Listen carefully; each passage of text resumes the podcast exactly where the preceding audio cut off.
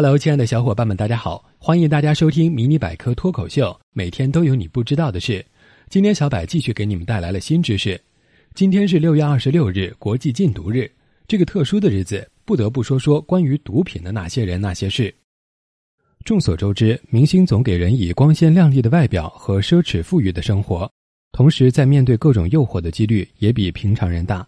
这诱惑里就有毒品。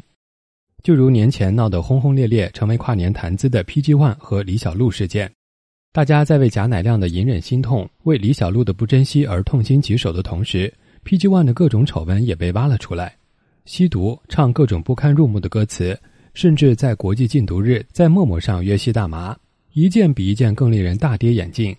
而且他所在的红花会多名成员被曝吸毒，一夜之间可谓声名狼藉、前途黯淡。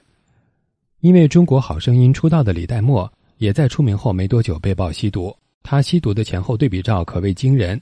都说他是为了减肥吸毒，但不管什么原因，吸毒这件不光彩的事情被曝光后，李代沫这个名字也逐渐淡出了公众的视野。中国著名脱口秀演员周立波深夜开车蛇行，在长岛莱廷顿被警拦截搜查，警方从车上搜出骨科碱与枪支，当场逮捕周立波与另一同行男子。还有柯震东、张默、傅艺伟、肖书慎，他们的演艺星光之路也因为吸毒随之走入低谷，甚至再也无法回头。在中国被封杀的明星，据之前的统计数据就有一百二十多位。另外，还有很多明星因为吸食过量的毒品而付出了生命的代价，像猫王、范岛爱、王二嘎等。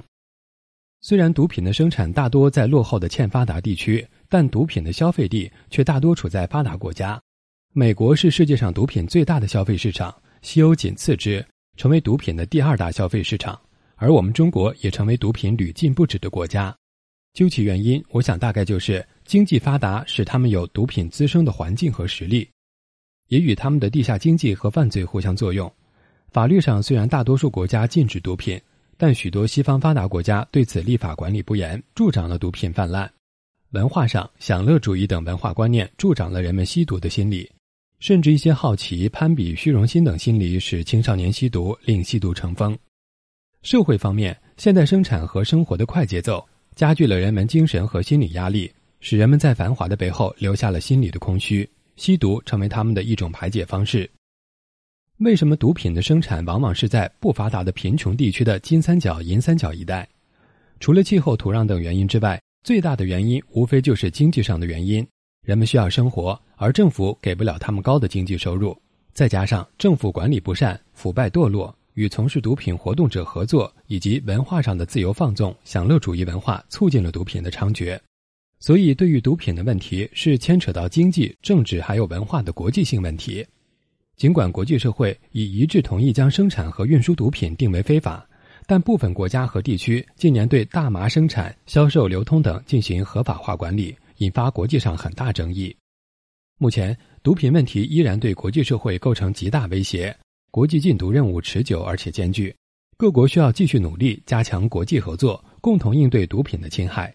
作为普通公民的我们，应该做到不吸毒、不参与毒品买卖，积极参加公益活动和社会宣传，投身到禁毒的行动中。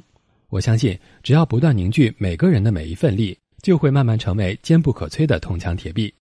好了，今天的节目先到这里了。喜欢的小伙伴们点点订阅，想要 get 更多技能，微信搜索百科知识，微博搜索迷你百科脱口秀，关注解锁新知识。我们下期见喽。